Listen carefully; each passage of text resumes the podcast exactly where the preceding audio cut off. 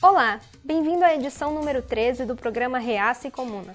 Esta é uma produção Podercast do jornal digital poder360.com.br. Os jornalistas Mário Rosa e Sinara Menezes falam sobre a ida do ministro Sérgio Moro ao Senado para explicar o conteúdo das conversas vazadas com o procurador Deltan Dallagnol. Esta gravação foi realizada no estúdio do Poder 360, em Brasília, em 19 de junho de 2019. Olá, estamos aqui para mais um Comuna e Reaça, ou seja, para mais um Reaça e Comuna, analisando as notícias da semana, a começar pelo Fernando Henrique, o melindroso. Só um detalhezinho, viu que ela tá de verde oliva hoje aí, né? Ela que é reaça. E essa, o que, que significa esse Don Corleone aí? Quem é o Don Corleone? Don Corleone é apenas, isso aqui é uma crítica ao Intercept. Bom, é, por Depois falar eu explico, depois eu Intercept, ah, a nova, o novo vazamento mostra que ah, o, o- Vazamento juiz- da Vale? Não, vazamento das conversas entre o Dallagnol e o Moro. Ah, vazamento de informação. Ah, você não tá nem sabendo das conversas entre o Moro e o Dallagnol. Não teve vazamento da Vale do Rio Doce lá? De, de- É, isso aí é notícia Ah, outro vazamento. Então, nos vazamentos mais recentes, mostram que ah, o então o juiz Sérgio Moro preferiu não ah, investigar Fernando Henrique, né? Proteger o Fernando Henrique, o que é muito curioso, porque quando os vaza- vazamentos surgiram, quem foi a primeira pessoa que saiu em defesa da Lava Jato, dizendo que não via nada demais? Quem? Fernando Henrique Cardoso. Né? E aí, como era a conversa? Moro, acho questionável, pois melindra alguém cujo apoio é importante. Ou seja, o apoio de Fernando Henrique era mais importante do que investigá-lo se ele tinha cometido algum crime de corrupção. O que, que tu acha disso, Mário? Em primeiro lugar, eu quero manifestar Isso é ser imparcial? completamente imparcial. Em primeiro lugar, eu quero aqui apoiar a Lava Jato aqui, o meu L de Lava Jato aqui, um L de apoio. E com esse apoio eu quero dizer uma coisa, o ministro Moro foi depor no Senado, a gente vai tratar isso daqui a pouco, e ele mesmo disse que, que muitas dessas conversas ele não reconhece, ele não lembra, ele apagou lá no Telegram, a nuvem no Telegram, e ele não lembra disso. Eu mesmo, eu quero dizer até quem for usuário do Telegram e até pro próprio Telegram, eu tinha umas conversas no Telegram, eu apaguei. E o que aconteceu? Muitas das coisas que tinha no Telegram eu mesmo esqueci. Eu até hoje não lembro mais o nome onde, eh, da minha mãe, eu não sei mais o meu endereço, estou perdido por Sua aí. memória é fraquíssima, igual a do. Não, quando apaga o negócio no Telegram, apaga também no mundo de- é, pessoal. Então tem coisas que eu não consigo me lembrar. E eu, eu, se alguém tiver algum hacker aí, por favor, acesse a minha nuvem, que eu preciso mandar. Eu sei que é aniversário da minha filha por esses dias e eu não sei mais a data. Então isso pode acontecer. Não, pois eu acho que o fato dele ter protegido o ex-presidente FHC é uma prova cabal da parcialidade dele. Ou seja, algumas pessoas mereciam ser investigadas e outras não, porque tinha que me, poderia milindrar o FHC. Gente, maior confissão que essa não há.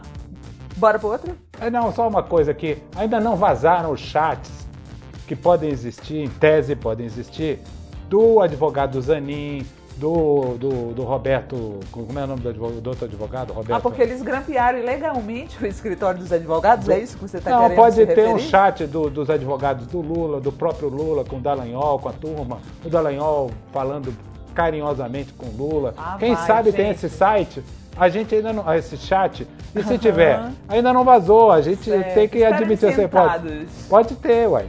Esperem sentados. Vamos para a audiência em si? Vamos. Ah, se fui Moro, eu não me lembro. Sua memória é igual a memória dele é igual a sua. Eu não me lembro, gente. Eu não me lembro mais das coisas, não. Ele, tá, ele teve problema de memória, coitado. O ponto alto da audiência, sem dúvida, foi o questionamento do senador Fabiano Contarato, da Rede do Espírito Santo. Roda aí pra gente ver. Eu fico imaginando se fosse eu, delegado de polícia, que mantivesse contato por WhatsApp com o advogado do indiciado que eu instaurei o inquérito e que se isso chegasse ao conhecimento do titular da ação penal, do Ministério Público e do próprio Poder Judiciário, eu acho que eu sairia preso da delegacia na qual eu fui titular. Ora, gente, nós- o juiz está para ação penal, assim como o delegado está para o inquérito policial. Sairia preso. Você viu o exemplo que ele citou? Quer dizer, o, o juiz não pode conversar com as partes. O, o, o, ministro Moro falava várias vezes no, no, durante a audiência que as conversas não tinham nada demais e que faziam parte do dia a dia da conversa com as partes. Peraí, mas é exatamente isso que é ilegal. Um juiz não pode conversar com a outra parte. Fim de papo, tá no Código de Processo Penal, tá na Constituição. Para o juiz ser imparcial, como se, se espera de um juiz, ele não pode conversar com outra parte. Dois momentos aqui de seriedade. Em primeiro lugar, questionar os conteúdos. Todos os escândalos dos últimos anos, todos eles, foram baseados em conteúdos obtidos de forma ilegal. É, Telegang, que foi o escândalo do governo Fernando Henrique, ou o escândalo do mensalão, aquela foto do, do Maurício, é, aquele funcionário dos Correios, foi uma gravação obtida de forma ilegal. Todas as gravações vêm de coisas ilegais. Agora mesmo, os vazamentos feitos contra o filho do presidente Bolsonaro são gravações criminosas, é, é, vazamentos criminosos, porque são dados que não podem gravar porque estão sob segredo de justiça. Portanto, ninguém questionou o vazamento é, de dados que estão baseados numa coisa que originalmente foi feita a partir de um crime, que é o vazamento criminoso. E agora estão querendo questionar. São dois pesos e duas medidas. Então você admite isso? Não, claro que temos que discutir o conteúdo. Então, esse não é um argumento que se deva fazer. Agora, claro que se deve fazer o que se quiser na democracia, mas é simplesmente incoerente. Agora, a segunda questão é que eu acho que nós estamos chegando a um ponto de maturidade, e nós estamos podendo discutir a Lava Jato sem essa louvação, essa ideia de que a Lava Jato é inquestionável. Eu acho que isso é um avanço. A Lava Jato trouxe grandes benefícios para o país, sim. Ela trouxe grandes vantagens, sim, porque ela representou um combate à corrupção, que é algo que é muito importante de qualquer maneira. Agora, se no meio disso ela cometeu erros e, e equívocos, também é bom discutir essa questão. É, e não se trata de um jogo de torcida, sabe? Não se deve ser assim, é, tudo que a Lava Jato fez foi errado versus tudo que ela fez foi certo. Cara, o problema é que a Lava Jato, Mário, ela só fez tudo o que você diz que é correto para um lado e deixou de fazer para o outro. Não, mas você está então falando. Então não dá certo. Mas, isso. mas você está falando do ponto de vista político. Eu estou falando do ponto de vista da revelação dos esquemas de corrupção, é, dos esquemas de propina, dos acordos de leniência, de todas as questões empresariais que de fato aconteceram. Cara, eles destruíram a Odebrecht. Em qualquer país do mundo, a empresa seria é, salva e os empregos seriam mantidos. Você viu quantas pessoas foram demitidas esse, pela Odebrecht? Esse é um argumento muito comum, mas olha, na, na Guerra Civil Americana é, morreram centenas de milhares de americanos é, para defender a ideia da liberdade e o fim da escravidão. Portanto, a questão da não que se que mede, não se mede a questão da destruição ou da construção de algo não é o argumento para se avançar uma sociedade. O que se deve fazer é que os Estados Unidos entrou em guerra civil para libertar os negros, ponto final. E a libertação dos negros e o fim da escravidão ah, não é dá um para comparar a Lava Jato com a libertação dos negros, meu querido. Sinto muito. A Lava Jato foi uma é uma operação, né? Que daqui a pouco surge a duzentésima fase. É, que só atingiu um lado da política brasileira tucanos ficaram de fora. Vemos aí a prova de que o Fernando Henrique não foi incluído para não se melindrar. Sabe? O que, que, é isso? Você acho... quer limpar a política ou você quer limpar uma parte da política? Essa é a questão do lado da política. O que eu acho mais importante, independente de lados, é que nós podemos hoje discutir entre vários problemas nacionais também a Lava Jato. Mas isso não significa fazer, como se fez nos outros problemas, é, ficar nessa coisa de torcida. Tudo é errado, tudo é certo, o meu time é, é, o, é, o, Corinthians, outro time é Palmeiras, então eu vou torcer pro meu time contra outro time. Enfim, eu acho que só de, de a gente estar tá podendo discutir a Lava Jato, não como um tema intocável, mas como um tema que pode ser discutido e também tem méritos, acho isso um avanço. Olha, desde o princípio, nós de esquerda nunca questionamos a Lava Jato, sim a parcialidade da Lava Jato, que os vazamentos agora estão. Uh, estão comprovando. Mas aí, uh, Outro momento alto da audiência foi o momento em que o senador é, Rogério Carvalho questionou o Moro sobre um media training que ele teria feito e pagado uma fortuna. Olha só. Eu quero fazer uma pergunta ao senhor. O senhor passou três dias fazendo, dois dias fazendo um curso com a R7 de comunicação. Curso para vir aqui e conseguir se comunicar e passar a ideia para o Brasil de que o senhor é o grande guardião da moral, da moral e da, da lei. Eu pergunto, quem pagou os 180 mil, 250 mil que a R7 cobra por esse tipo de treinamento? Quem pagou? Fica a pergunta, a mídia treina. Quem pagou o senhor? Quem pagou? Foi o senhor? O senhor tirou esse recurso de onde? Com o salário de ministro? O senhor tem reserva? Eu queria saber. E a última pergunta que eu queria fazer é o seguinte: eu na, faço na, é na, na, na réplica, por favor, senador, porque o tempo já está esgotado. Ele, ele, ele disse que faz na réplica. Ele vai fazer na réplica. Por favor. Senador, Ministro. eu não sei onde o senhor está obtendo essas informações, mas o senhor está absolutamente equivocado. Essa história é uma loucura. Não existe nada de media training, R7, dinheiro que foi pago. É, o senhor tem alguma coisa nesse sentido? Não tem nada. Não existiu, esse fato não existiu. O senhor está fantasiando, desculpe. Né? E logo em seguida o, o senador é, fala, né, levanta, pergunta para o Moro se, uh, quais as relações da mulher do Moro com empresas de petróleo. Parecia que o senador tinha alguma informação. É, o que, que, você acha, Mário? Ah, eu acho que o ministro Moro, é, porque ocupa um cargo político, ele está vivendo as agruras é, da função política. E eu acho apenas uma coisa ele hoje teve a posição, ele que sempre foi um inquiridor porque era juiz, esteve na posição de estar no banco dos réus e ter que responder inquisidores. Você, você, acha que ele se saiu bem? Não, eu acho que se um, uma pessoa que estivesse na Lava Jato tivesse é, aquela performance de não lembrar das coisas quando ele era juiz, que tivesse aquela dificuldade de de é, ficar repetindo sensacionalismo, sensacionalismo. É, tivesse aquilo ali, eu acho que dificilmente convenceria o juiz Moro, o, ah. o ministro Moro, o depoimento Olha só, dele. concordando. Não. Então, eu, não, você está concordando, não. Você está querendo, me criar, querendo me comprometer. Mas o ministro Moro hoje dificilmente convenceria o juiz Moro. E isso não quer dizer nada de ruim, aí é que nós discordamos. Hum. É porque o ministro Moro é um agente político. O ministro Moro não está ali para julgar, ele não está ali como réu, ele está ali apenas é, no teatro da política. Pois eu achei que o ministro Sérgio Moro foi super pouco convincente. O ministro ficava o tempo inteiro falando de sensacionalismo, sensacionalismo, que não lembrava. E por acaso não foi sensacionalismo que ele fez esse tempo inteiro no Lava Jato, vazando conversa da mulher do Lula com o filho, sabe? Coisa que não tinha nada a ver com a investigação. O que, que você disse? O que? Sensacionalismo? É, tu não lembrei, eu tô com memória tá com memória tá igual a do Moro. E aí, no final de tudo, ele falou que se tiver irregularidade da minha parte, eu saio.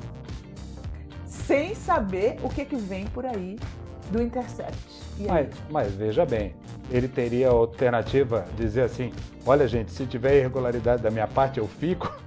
É, seria mais ainda surpreendente, não é? Uhum. Ele falou, como político, que ele é um ministro da Justiça. Disse várias vezes que é, é, imparcial, que foi imparcial. Não é? Com todas as evidências ao contrário, ele mantém que foi imparcial. Quero dizer que eu estou sendo absolutamente imparcial aqui na defesa do ministro Moro, da nossa querida Lava Jato e é, do nosso querido presidente Bolsonaro.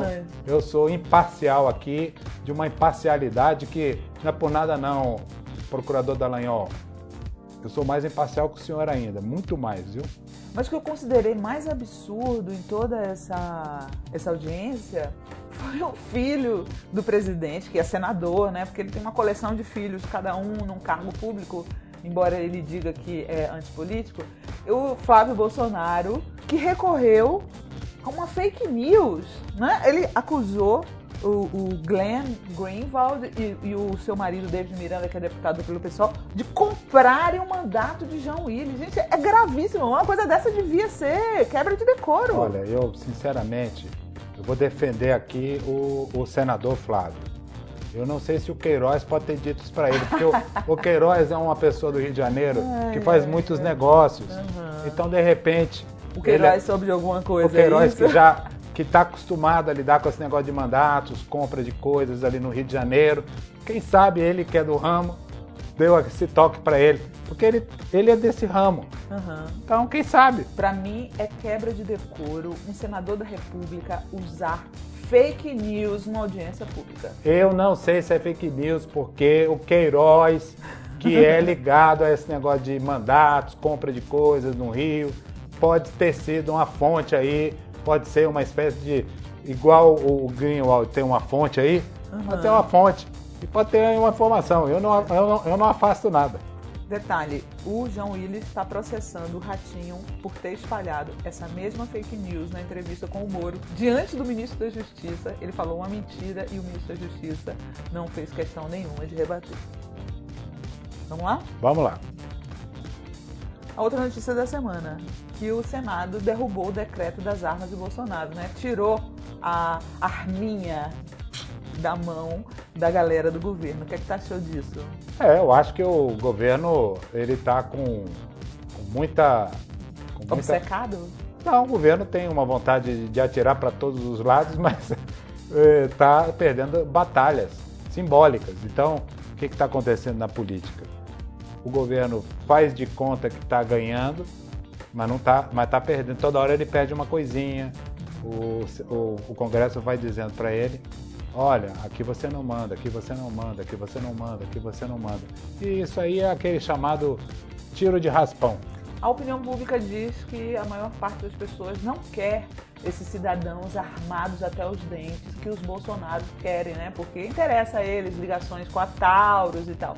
É, então eu acho que foi ótimo que o Senado derrubou e espero que a Câmara também derrube. Vamos ver, né? É o chamado manda bala. Vamos ver o que, que acontece. Bolsonarice. Isso aí, isso mostra uma inversão importantíssima do eixo da nossa diplomacia. Durante muito tempo nesse país era Yankees go home, agora é Yankees come que venha, Yankees, come home. o ministro do Turismo foi pessoalmente ao aeroporto receber turistas americanos. Gente, é, uma, é o mico. Eu não posso dizer que é o mico do século, porque toda semana é mais um mico nesse governo Bolsonaro. Bora ver o vídeo. Primeiro grupo a chegar no Rio em um voo vindo de Miami. Eles foram recebidos pelo ministro do Turismo, Marcelo Aldo Antônio, no aeroporto internacional do Galeão, aqui na zona norte do Rio. A expectativa do Ministério do Turismo é que com a ação o Brasil passe a receber 12 milhões de estrangeiros. Você adorou, Mário?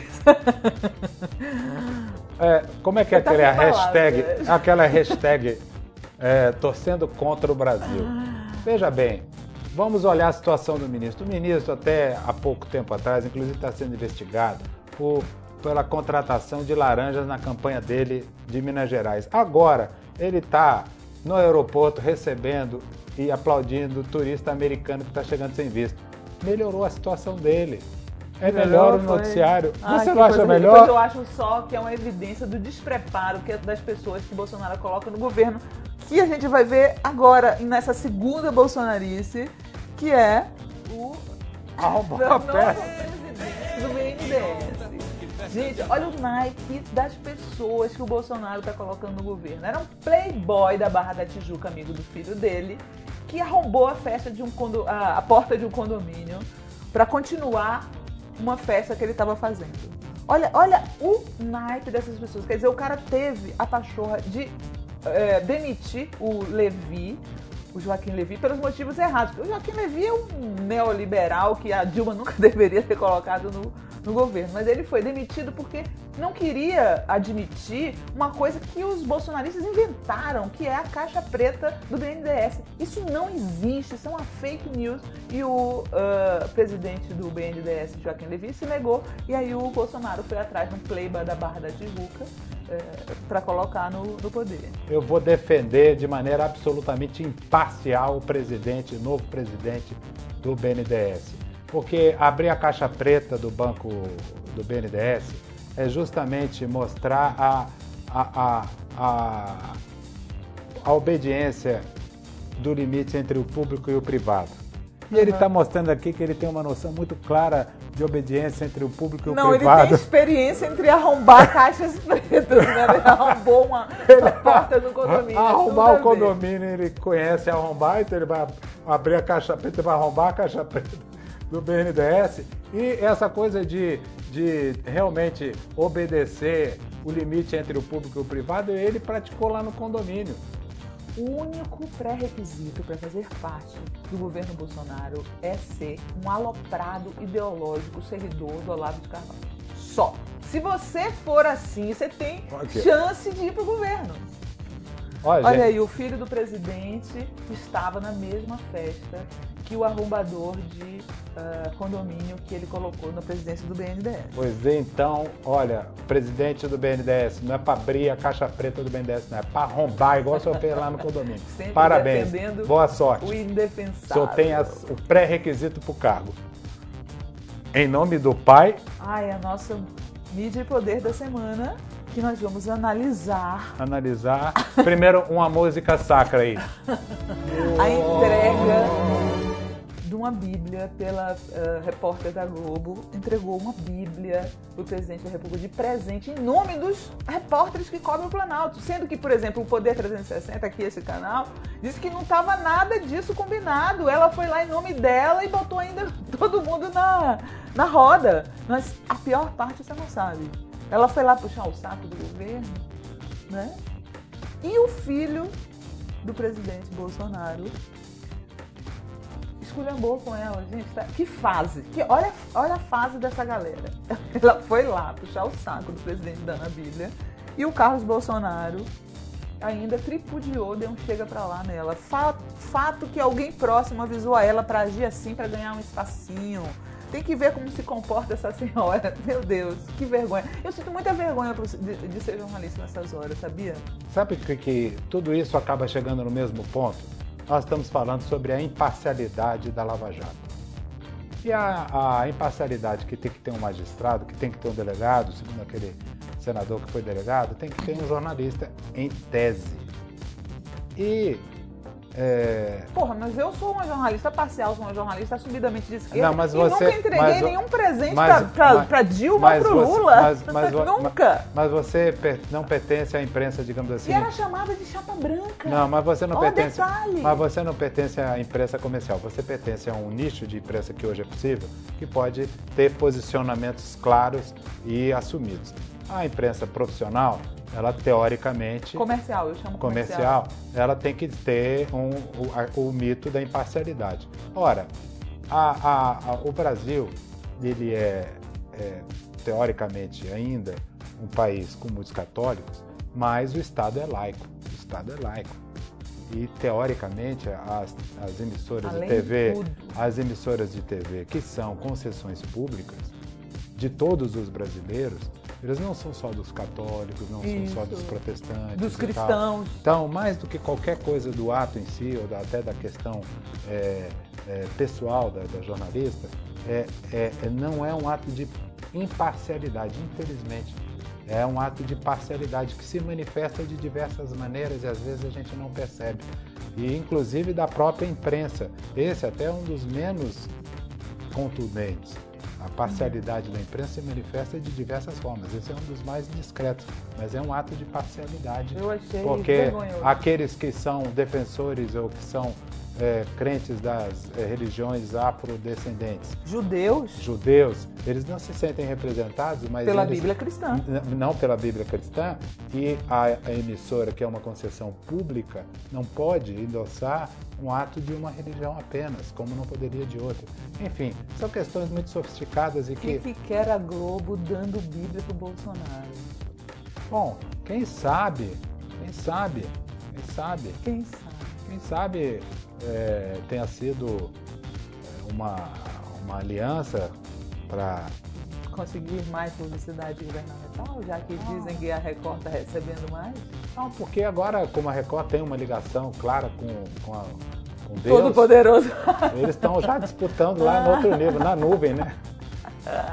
Então, pode ser uma coisa assim. Ai, ai, vamos ai, então para o nosso quiz. Vamos. Vamos o quiz aqui, vamos com questões realmente ideológicas e muito radicais. Estou é, preparada. A crimina, criminalizar a homofobia, como decidiu o Supremo Tribunal Federal. É raça ou comuna? Ah, bom, se for para colocar uh, nesses termos, né? Porque é uma coisa que não tem nada a ver com ideologia, né? É uma coisa civilizada que você não pode ser intolerante com um homossexual ou com um transexual, né? Mas se for para colocar nesses termos, obviamente é comuna, que é o lado mais civilizado da força.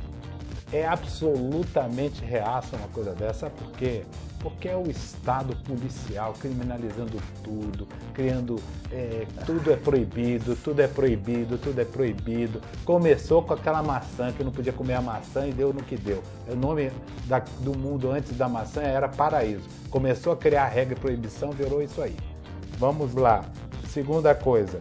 Trabalhar sábados, domingos e feriados, que houve uma nova flexibilização das regras para várias categorias trabalhar, o presidente Bolsonaro assinou um decreto oferecendo essas chances para as pessoas que não quiserem ficar em casa, poderem trabalhar no sábado, domingo e feriado. Isso é reaça ou comum? Não só é reaça, como é absolutamente anticristão, né? Porque todo mundo sabe que Deus trabalhou seis dias descansou no sétimo, aliás, nunca mais trabalhou novamente, né? Então é anticristão você colocar as pessoas para trabalharem no domingos e feriados.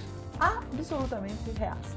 Eu acho absolutamente comum, porque isso respeita o direito individual da pessoa, cria a possibilidade dela gerir o seu tempo, não fica mais com aquelas regras fixas, isso dá liberdade para o indivíduo e a liberdade do indivíduo, a liberdade, liberdade é um ideal de ter comunista. grilhões. Não, a liberdade. Ele pode administrar, nós estamos na sociedade do, do, conhecimento. Se o cara quiser, pode fazer uma jornada flexível, muito melhor. Isso é uma coisa mais século XXI. É, enfim, é, é comum. É, ah, isso aqui é uma coisa maravilhosa. Cobrar a bagagem do avião. O presidente vetou né? Uma emenda que era do PT para que, que, que, as bagagens fossem gratuitas. Gratuitas. E ele vetou, agora vai ser cobrada a bagagem novamente. Isso é reaça ou é comum? Obviamente reaça, né? O pior de tudo é a falácia de que pagar pela bagagem ia deixar as, as passagens mais baratas. Isso a gente mente que nem sente, né? Porque as passagens ficaram cada vez mais caras e a gente está é, pagando pelas, pelas passagens. Eu queria, aliás, falar para a classe média: vocês não têm vergonha, não, ter votado num cara desse para ele fazer isso? Eu, bem feito, toma!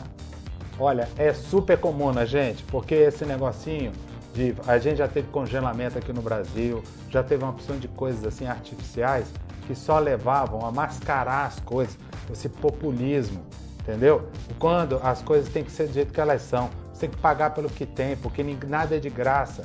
No capitalismo as coisas são cobradas. Então uhum. o presidente foi um homem transparente, um homem que colocou as coisas do jeito que elas são. E, e ao fazer isso aí, ele está dizendo para você o seguinte: nós vamos viver. Se você carrega a sua, a sua bagagem, você paga. Se você não carrega, você não paga. Isso é uma coisa comunista, porque valoriza o direito individual. Vocês sabem como é que os reaças estão defendendo esse veto? Eles estão dizendo é isso mesmo. Quem não tem dinheiro não pode viajar. É o mesmo argumento que eles usam na universidade.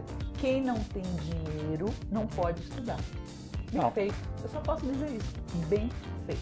A questão é, se as companhias aéreas quebrarem, não vai ter nem viagem para ninguém. Então, é super comum pensar primeiro nos, Gente, mas o presidente, ao mesmo tempo, abriu 100% para o capital estrangeiro. O que não vai faltar é, é companhia aérea vagabunda trabalhando aqui. E só não vai faltar porque a, a regulação não, não, obriga as pessoas a carregarem mala para os outros de graça. Isso aí só na antiga União Soviética, em Cuba, na Venezuela, onde não tem o, o sistema aéreo lá não é bom.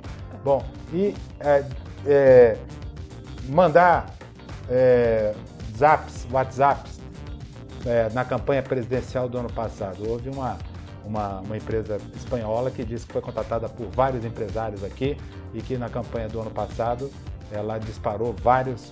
É, e um é, engenheiro zaps. boliviano também denunciou que o software dele foi utilizado para disparos pró-Bolsonaro.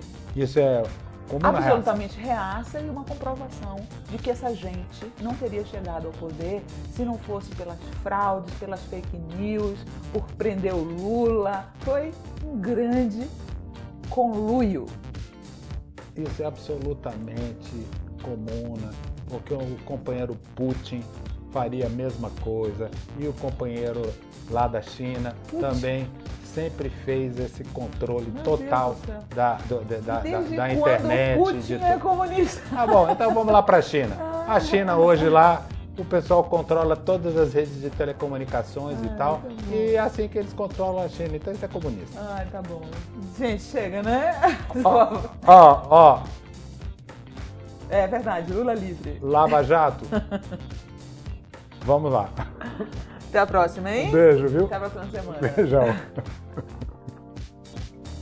Este foi o programa Reace Comuna, gravado no estúdio do Poder 360, em Brasília, em 19 de junho de 2019.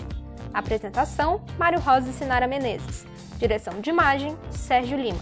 Produção, imagens e edição: Douglas Pereira, Amanda Carvalho e Rafael Lopes. Direção geral: Fernando Rodrigues. O programa Reace Comuna é uma produção Poder Cash do jornal digital poder360.com.br.